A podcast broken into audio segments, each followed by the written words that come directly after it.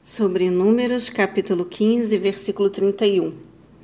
Por ter desprezado a palavra de Yahvé e violado seus mandamentos, essa pessoa deverá ser exterminada, porquanto será responsável por sua própria condenação. Análise do texto.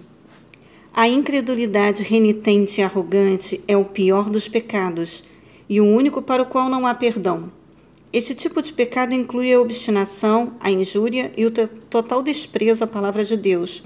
Quem o pratica se assim, insurge diretamente contra o Espírito de Deus, é, desacatando os mandamentos e princípios de Yahvé, injuriando o bendito nome do Senhor e, pior ainda, desprezando o amor de Deus que se revela em todas as páginas das Escrituras.